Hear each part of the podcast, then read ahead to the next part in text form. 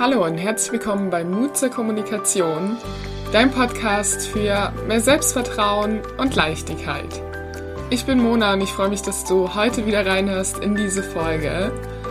Es geht heute um das Thema, wie du Kritik nicht mehr so persönlich nimmst und lernst gelassener und etwas ja, reflektierter vielleicht auch damit umzugehen. Denn ganz oft machen wir das, diese Kritik, die andere uns an den Kopf werfen, oder so kommt es uns zumindest vor, zu unserem eigenen Problem und sehen überhaupt nicht, was eigentlich hinter dieser Kritik steckt. Und glaub mir, ich kenne das selbst zu gut. Also wenn ich ein Thema in der Kommunikation rauspicken müsste, was mich jahrelang am allermeisten getriggert hat und herausgefordert hat, dann ist das äh, ziemlich sicher das Thema Kritik. Und deswegen möchte ich dir einfach heute viele Tipps geben, die mir geholfen haben, um da mit einer komplett neuen Sichtweise ranzugehen und ja, dadurch auch ganz andere Beziehungen zu erschaffen und ganz andere Gespräche zu führen. Doch bevor ich mehr darüber erzähle, sage ich einfach viel Spaß beim Zuhören. Wahrscheinlich kennst du das ziemlich gut, dass es manchmal gar nicht so einfach ist, Kritik nicht persönlich zu nehmen. So oft sind die kleinsten Dinge, die uns gesagt werden, schon für uns eine Herausforderung, wenn das einfach jetzt nicht was ist, was Richtung Wertschätzung geht oder einfach mal schon nur einen Unterton hat, der uns vielleicht gegen den Strich geht.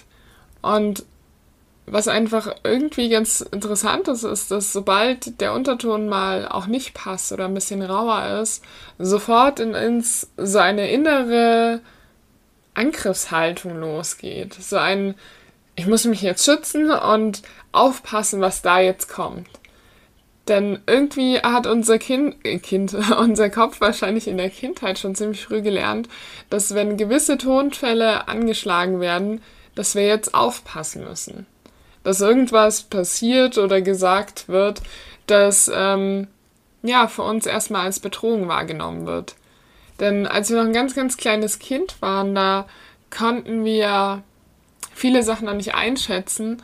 Und wenn der Mama oder Papa natürlich böse auf uns waren, dann hat das ganz schnell den Eindruck vermittelt, ich muss jetzt aufpassen, weil ich bin ja auch abhängig von ihnen. Und als kleines Kind bist du abhängig von der Liebe deiner Eltern, von der Fürsorge, von ihrer Liebe. Und deswegen haben wir wahrscheinlich auch heute noch an ganz, ganz vielen Stellen den Automatismus in uns, dass wenn allein der Tonfall nicht passt oder gewisse Aussagen fallen, dass damit uns die Liebe entzogen wird. Das ist erstmal die eine Sache.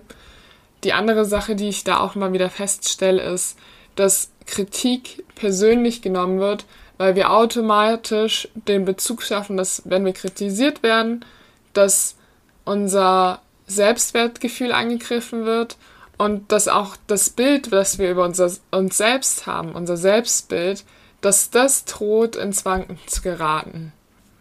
Ich möchte dir dazu gleich mal ein Beispiel geben. Stell dir vor, dass du mit deinem Freund oder deiner Freundin zum Essen verabredest und ein paar Minuten zu spät kommst. Dein Partner oder deine Partnerin sitzt da schon total genervt und sagt dir, immer kommst du zu spät. Was in dem Moment einfach passiert ist, dass wir anfangen, in die Rechtfertig Rechtfertigung zu gehen und zu sagen, naja, jetzt stell dich nicht so an, das ist mir jetzt einmal passiert, sonst bin ich doch auch pünktlich und, und du bist das letzte Mal doch auch fünf Minuten zu spät gekommen. Was ist in diesem Moment passiert? Zum einen löst eine Abwehr, wird eine Abwehrreaktion ganz gern ausgelöst, wenn statische Wörter benutzt werden. Statische Wörter sind so Sachen wie immer, die ganze Zeit, nie, ständig. Das heißt, wenn jemand Verallgemeinerungen über unser Verhalten äußert, das automatisch Rückschlüsse darauf ziehen lässt, dass wir als ganze Person unpünktlich sind oder meinetwegen auch unordentlich und so weiter und so fort. Das heißt, Kritik wird allein durch diese Wörter schon schwer gemacht anzunehmen. Dadurch fangen wir dann an, erstmal ums, übers Prinzip zu streiten, worum es der anderen Person eigentlich ja gar nicht geht. Denn dass die andere Person uns sagt, immer kommst du zu spät oder ständig ähm, muss ich eine halbe Stunde auf dich warten, wie auch immer. Das sagt sie ja meistens nur, um einfach nochmal zu betonen, wie sehr sie im Moment davon vielleicht verletzt ist oder genervt oder wütend. Das heißt, wir dürfen in unserem Kopf auch manchmal in dem Moment einfach nochmal uns klar machen, okay, das sagt die Person jetzt, um einfach nochmal zu verdeutlichen, wie sehr dieses Verhalten sie jetzt im Moment, in diesem einen Moment einfach getriggert hat. Und was ich den ganz gern mache, ist einfach zu sagen, ja, stimmt. Jetzt gerade habe ich mich um fünf Minuten verspätet. Es tut mir leid und danke, dass du auf mich gewartet hast in der Zeit. Denn die Person will uns ja eigentlich gar nicht ja, ein schlechtes Gefühl geben, sondern eigentlich geht es ja um ein Bedürfnis, das gerade nicht erfüllt ist. Wenn wir zu spät kommen, dann kann es einfach sein, dass die Person sich selbst nicht gewertschätzt fühlt. Weil was vermittelt es auch ähm, für ein Gefühl gegebenenfalls bei ihr? Vielleicht ist sie dann einfach traurig, weil bei ihr der Gedanke entsteht, ich bin der Person ja gar nicht wichtig genug, dass sie jetzt pünktlich da ist. Auch wenn diese Person das meistens in dem Moment nicht sagt, ja, weil sie auch erstmal in Wut ist, um sich selbst zu schützen, ist dieses Gefühl höchstwahrscheinlich irgendwo da. Wenn jemand uns kritisiert, dann liegt es ganz oft daran, dass sie gerade selbst einfach sich nicht gut fühlt, dass irgendein Bedürfnis nicht erfüllt ist, dass irgendein Wert, der ihr wichtig ist, zumindest in diesem einen Moment mal nicht erfüllt wurde. Das heißt, statische Wörter sind zum einen das, also statische Wörter wie immer, ständig, nie etc., sind zum einen das, was in unserem Kopf einfach Kritik antriggert und automatisch den Eindruck vermittelt, dass unsere ganze Person kritisiert wird. Deswegen darfst du einfach für dich übersetzen, ja, im Moment ähm, oder vorhin bin ich zehn Minuten zu spät gekommen. Und das andere ist, dass selbst wenn so Wörter wie immer, ständig, nie nicht fallen, dass wir trotzdem ganz oft anfangen zu sagen, ja, jetzt stell dich doch nicht so an, sonst bin ich doch auch immer pünktlich. Und wir fangen an, unsere komplette Person zu verteidigen, obwohl es darum ja nie gegangen ist. Es ist ja nie darum gegangen, eigentlich ähm, deine ganze Person damit zu kritisieren, sondern die andere Person wollte dir gerade sagen, ähm, was bei ihr gerade los ist. Und ich verstehe, dass es dich total aufregt und triggert und du an die Decke gehen könntest, weil die Art und Weise, wie die andere Person das gemacht hat, die einfach komplett gegen den Strich ging. Glaub mir, kenne ich zu gut und ich habe früher da wirklich auch ganz gerne einen Rundumschlag äh, mal vergeben und äh, tausend Argumente angeführt, warum die andere Person sich doch jetzt nicht so anstellen soll und dass das Verhalten und die Reaktion doch überhaupt nicht rechtfertigt ja, äh, besonders weit bin ich damit nicht gekommen und äh, jeder, jeder von euch, der das gerade hört, dem kommt das wahrscheinlich so ein bisschen bekannt vor. Und deswegen hat mir irgendwann ein Satz geholfen, der mir einmal mein Trainer zu mir gesagt hat. Die Leute, die den Podcast schon länger verfolgen, die kennen diesen Satz schon. Nämlich, wenn du verstehst, dass hinter jeder Kritik ein Bedürfnis steckt, dann wirst du Kritik nie wieder als Kritik verstehen. Was bedeutet das jetzt? Das Ganze bedeutet, dass jeder von uns, auch wenn wir andere Menschen manchmal verletzen oder was sagen, was nicht so nett ist, eigentlich nur dadurch entsteht, dass gerade irgendwelche Gefühle in uns ausgelöst wurden, die darauf hinweisen, dass ein Bedürfnis gerade nicht erfüllt ist. Ja, zum Beispiel das Bedürfnis nach Pünktlichkeit, das Bedürfnis nach Wertschätzung, nach Ordnung, nach Nähe, nach ähm, ja, Unterstützung, nach gesehen werden, nach gehört werden. Da gibt es ganz, ganz viele Formen von Bedürfnissen, die dahinter stecken. Und wenn wir einfach in dem Moment, wo wir kritisiert werden, erkennen, dass es überhaupt nichts mit uns zu tun haben, sondern mal die andere Person ganz genau anschauen wenn wir den Fokus von uns selbst weglenken hin zu der anderen Person und sie einfach mal anschauen und zum Beispiel auch in die Augen gucken, wenn sie richtig wütend ist. Einfach mal nur zuhören.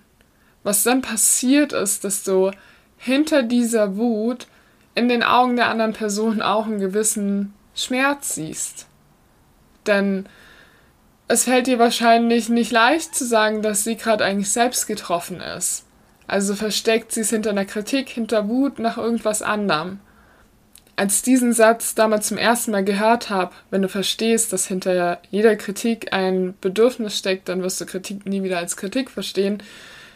Da habe ich dann einfach für mich verstanden, wie egoistisch ich eigentlich war, dass ich in dem Moment eigentlich die ganze Zeit nur ähm, in die Rechtfertigung gegangen bin, dass ich ähm, eigentlich das so sehr auf mich bezogen habe, dass ich meinen Partner gar nicht mehr gesehen habe und dass ich dann so viel über mich gequatscht habe, indem ich gesagt habe, ja, ich kann doch, es ist doch gar nicht immer so und jetzt stell dich doch nicht so an, was unterstellst du mir die ganze Zeit? ja, das öffnet nicht unbedingt die Tür zu der anderen Person, denn eigentlich wünscht sich die Person in dem Moment auch gesehen zu werden. Wir haben halt einfach meistens nicht gelernt zu kommunizieren, wie wir das denn so ausdrücken können, dass sich die andere Person nicht vor den Kopf gestoßen fühlt. Und es gibt auch einfach Menschen, da kannst du das ausdrücken, wie du willst, die werden sich immer vor den Kopf gestoßen fühlen, weil sie sich selbst so laut anbrüllen, weil sie selbst sich so schnell für Dinge verurteilen, dass sobald die kleinste Kritik von außen kommt, sie einfach den Eindruck haben, dass sie als komplette Person falsch sind. Deswegen, je herausfordernder es für dich ist, mit Kritik umzugehen, desto mehr überträgst du Kritik auf dein eigenes Selbstbild. Das heißt, dass du deine ganze Person dann in Frage stellst und dir selbst nicht genug vertraust, dass das, was dir gerade in dem Moment an den Kopf geworfen wird, nur eine kleine Momentaufnahme ist. Dass das nicht heißt, dass du grundsätzlich ein schlechter Mensch bist, dass du grundsätzlich unpünktlich, unordentlich oder sonst irgendwas bist, sondern ja, wir sind Menschen, wir sind nicht perfekt und es ist einfach auch okay, wenn es mal passiert. Und was mir einfach geholfen hat, ist in dem Moment gütig zu mir selbst zu sein, wirklich verständnisvoll zu mir zu sein, zu sagen, ach shit, ja, ich weiß, der anderen Person ist das eigentlich wichtig und ich habe es gerade nicht geschafft. Deswegen, ich gehe da auch ganz ehrlich dann zu der Person hin und sage, weißt du was, ich kann verstehen, dass dich das gerade verletzt, dass es dir wichtig ist, dass ich pünktlich bin und dass du einfach auch weißt, dass ich deine Zeit zu schätzen weiß. Das ist einfach ein komplett anderes Miteinander, wenn du so auf die andere Person zugehst. Und ich verstehe, wenn du es hörst, vielleicht entsteht sogar ein kleiner Widerstand in dir, weil du einfach denkst, ganz ehrlich, wenn die andere Person mich so angeschnauzt hat, warum soll ich denn da so ein Seelenstriptease hinlegen und auch noch Verständnis zeigen? Ich meine, die andere Person kann mir das ja sagen, aber dann doch bitte in einem anderen Tonfall. Ja, natürlich wäre das die optimale Welt, doch manchmal geht es einfach nicht. Und genauso wie wir gütig zu uns selbst sein dürfen und da Verständnis für uns haben, genauso ist es auch wichtig für die andere Person Verständnis zu haben, wenn sie es einfach gerade auch nicht besser ausdrücken konnte. Und ich kann dir einfach nur sagen aus meiner Erfahrung jetzt, dass je häufiger oder je mehr du da einfach auch Verständnis zeigst in so einem Moment, und erkennst, worum es der Person wirklich geht, desto schneller wird die andere Person sich dir gegenüber auch öffnen. Dann wird sie dir auch noch viel freier sagen können, was sie dabei vielleicht wirklich beschäftigt. Es hilft einfach, um wieder eine Verbindung zueinander aufzubauen. Die andere Person wirklich zu sehen, zu sehen, was sind denn da ihre Gefühle, ihre Gefühle auch ernst zu nehmen und Gefühle ernst zu nehmen heißt, dass wir sie da sein lassen. Dass es okay ist, dass die Person mal wütend, traurig oder sonst was ist. Das hat erstmal gar nichts mit uns zu tun. Wir waren nur Aus der Auslöser. Die Ursache liegt irgendwo anders bei der Person. Und genau da dürfen wir der anderen Person auch helfen, hinzuschauen und für sie einfach da zu sein, zuzuhören, worum es ihr eigentlich geht. Dann von diesen Gefühlen und dem, was sie uns sagt, ja, wirklich zu schauen, okay, sie ist traurig, woran macht sie das konkret fest? Was ist passiert? Und von diesem Gefühl dann den Fakten, was hat dieses Gefühl ausgelöst, darauf zu schließen, was für ein Bedürfnis sie hat. Und ein Bedürfnis ist nie negativ. Ein Bedürfnis wird nie sein, sie wollten nur eins reinwürgen, sie wollten sich nur rächen und so weiter und so fort. Das ist kein Bedürfnis. Ein Bedürfnis ist etwas, das erstmal immer positiv ist und etwas, das unser Leben weiterbringt. Deswegen ist ein Bedürfnis erstmal irgendwas ganz Abstraktes und ich habe es schon ein paar Mal erzählt, ja, etwas, wo es tausend Strategien gibt, um das zu erfüllen. Wenn wir herausfinden, was unser Bedürfnis ist, ja, ist es eben, ich habe vorhin schon ein paar Sachen genannt, Pünktlichkeit, Ordnung, gesehen werden, gehört werden, wertgeschätzt werden. Wenn wir das rausfinden, dann verstehen wir auch einfach, weshalb sie sich über die Art und Weise, wie wir gehandelt haben, vielleicht eben nicht gewertschätzt, gesehen, gehört fühlen und so weiter. Da können wir sie dann einfach auch abholen. So, so viel zu den ganzen Hintergründen und das, was mir einfach die letzten Jahre extrem viel geholfen hat, um zu verstehen, was eigentlich dahinter steckt und warum es mir persönlich so lang schwer fiel, Persön äh, Kritik nicht persönlich zu nehmen.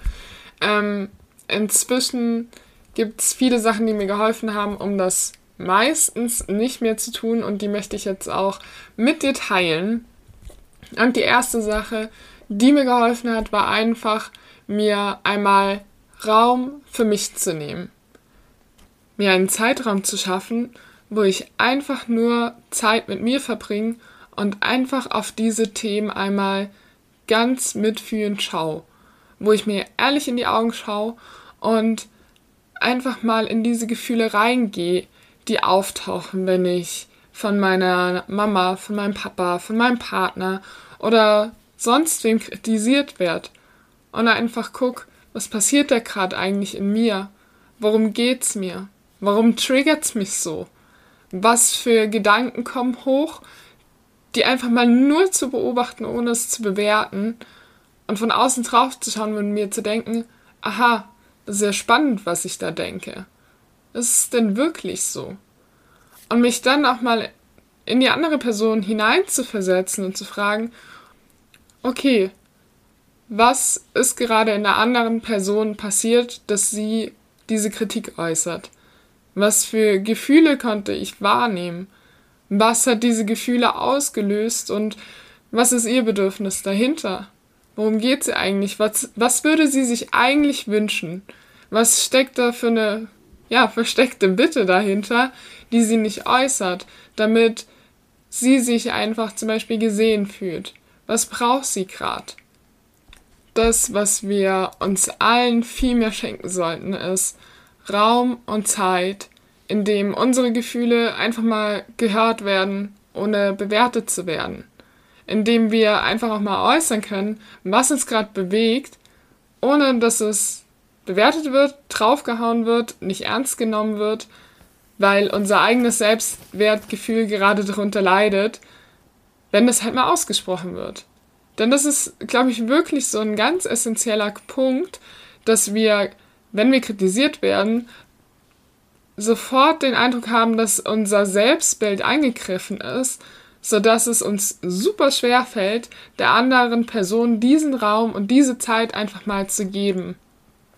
Und ich glaube ganz fest daran, dass wenn du dir einmal selbst mehr Raum und Zeit gibst, um dahin zu schauen, um all diese unangenehmen Gefühle auch mal zu spüren, da sein zu lassen, ohne zu bewerten, dir da auch selbst zu vergeben für all das, was du, wo du dich selbst manchmal runter machst und kleiner machst, als du bist, wenn du dir selbst diesen Raum und diese Zeit gibst, dann fällt es dir auch irgendwann leichter, der anderen Person diesen Raum zu geben, ohne dass die Kritik von einer anderen Person Einfluss auf dein eigenes Selbstbild hat.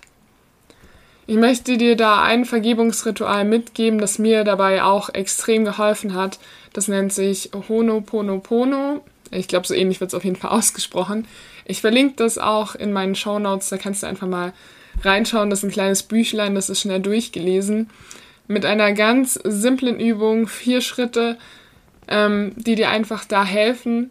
Und das hat mir extrem geholfen, um einfach viel liebevoller mit mir selbst umzugehen.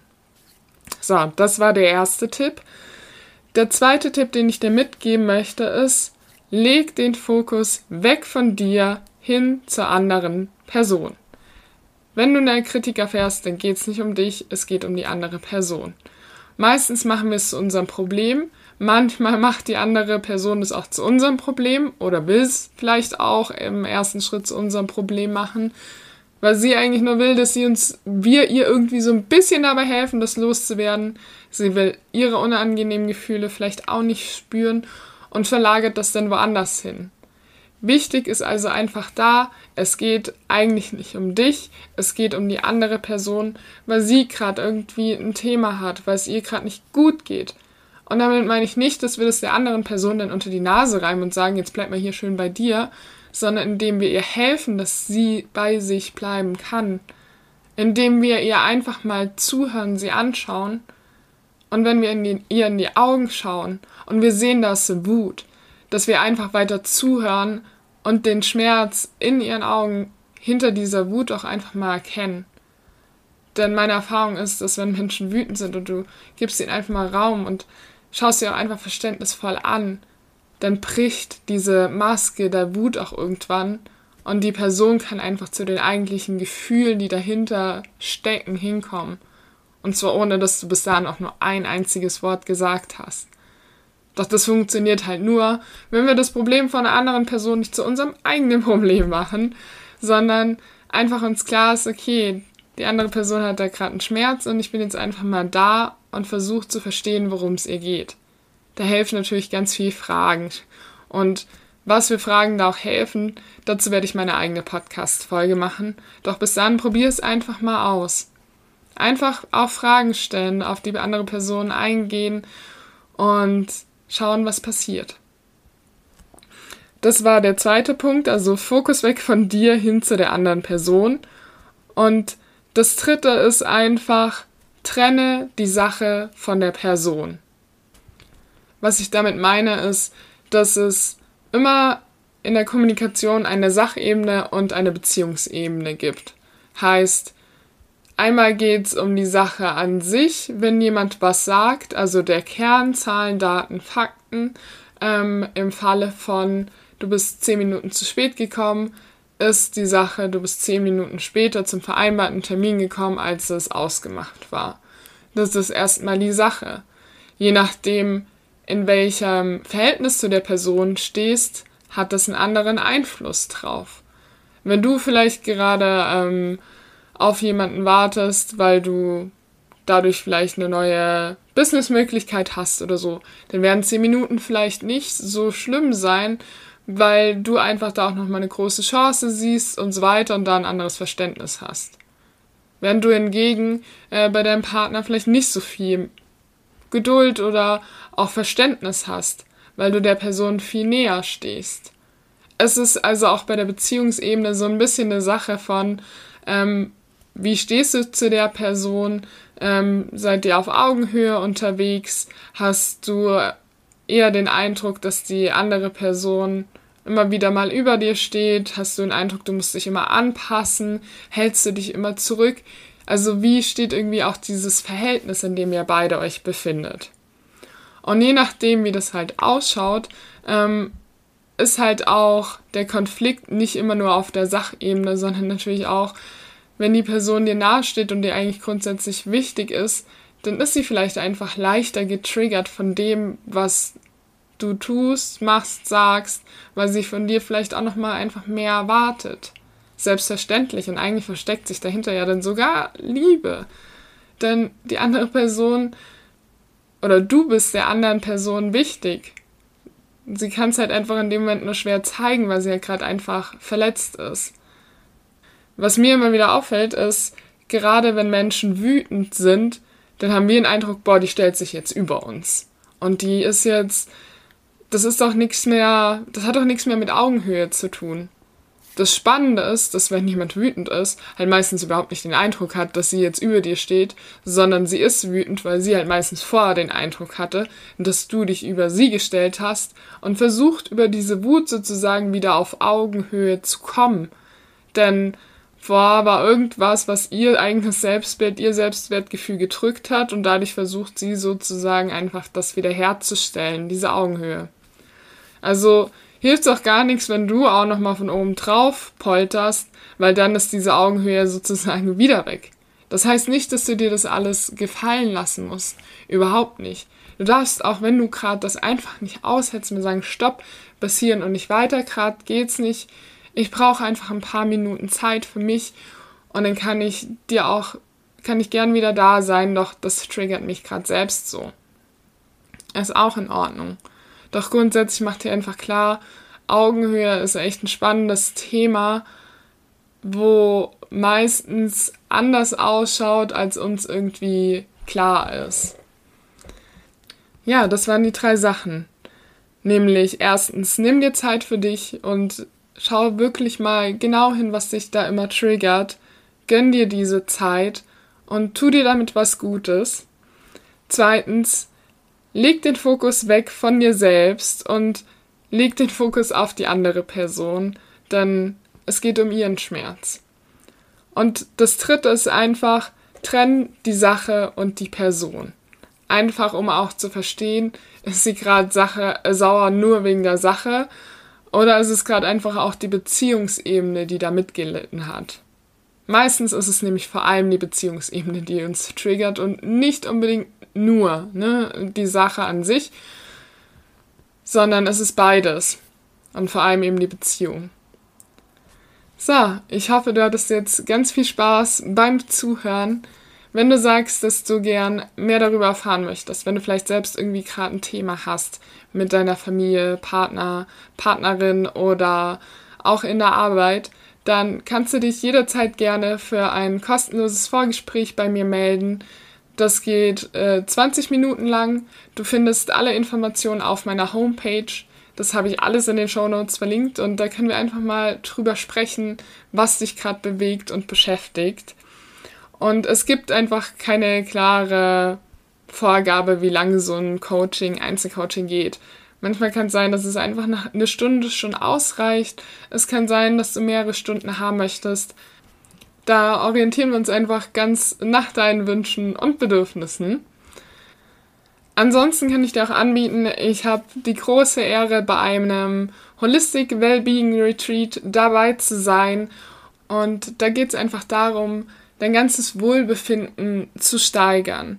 Dass du vor allem mit dieser ganzen Corona-Situation einen Ort hast, wo du dich gut um dich kümmern kannst, wo du unterschiedliche Methoden an die Hand bekommst, um dich gut um dich zu kümmern, dass du dich sowohl körperlich, mental, sozial als auch psychisch einfach auftanken kannst.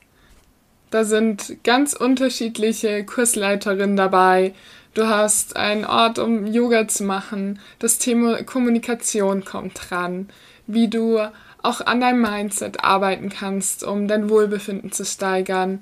Ähm, es gibt Malen, es gibt Kräuterkunde. Also wirklich was ganz umfassend Tolles, was dir einfach hilft, um gestärkt die nächsten Monate weiterzumachen. Der Link dazu ist auch in meiner ähm, in meinen Show Notes unten. Ich würde mich auf jeden Fall freuen, wenn du vorbeischaust und auch sehr gern mit dabei bist. Ich glaube, das wird richtig geil. Das sind drei Wochen und geht vom, lass mich mal kurz schauen, vom 19. Juli bis zum 8. August. Es gibt immer Aufzeichnungen, das heißt, du kannst das auch jederzeit nachholen, anschauen, wann du es möchtest. Du bekommst Workbooks, du bekommst Übungen ähm, und ganz viel Mentoring an deine Seite. Es gibt immer mehrere Kurse auch von einer Kursleiterin, so dass du auch Fragen nach einem Kurs stellen kannst und immer eine Ansprechpartnerin an deiner Seite hast. Ja, ich würde sagen, das war's für heute. Wenn dir der Podcast gefällt, dann freue ich mich, wenn du mir folgst, wenn du diese Folge teilst, wenn du mich einfach unterstützt und den Podcast weiterempfehlst, dann kann ich da auch noch weiter wachsen. Oder auch wenn du mir einfach Feedback gibst, sei es jetzt, was ich noch besser machen kann, äh, was dir gut gefällt und so weiter, dann kann ich das Ganze natürlich noch mehr und besser auf dich ausrichten. Schön, das war's jetzt auch wieder. Ich würde sagen, ich wünsche dir eine wunderschöne Woche. Mach dir eine schöne Zeit. Ich hoffe, all die Tipps haben dir geholfen und du kannst ein paar Sachen in nächster Zeit auch umsetzen. Bis dahin, alles Liebe, deine Mona.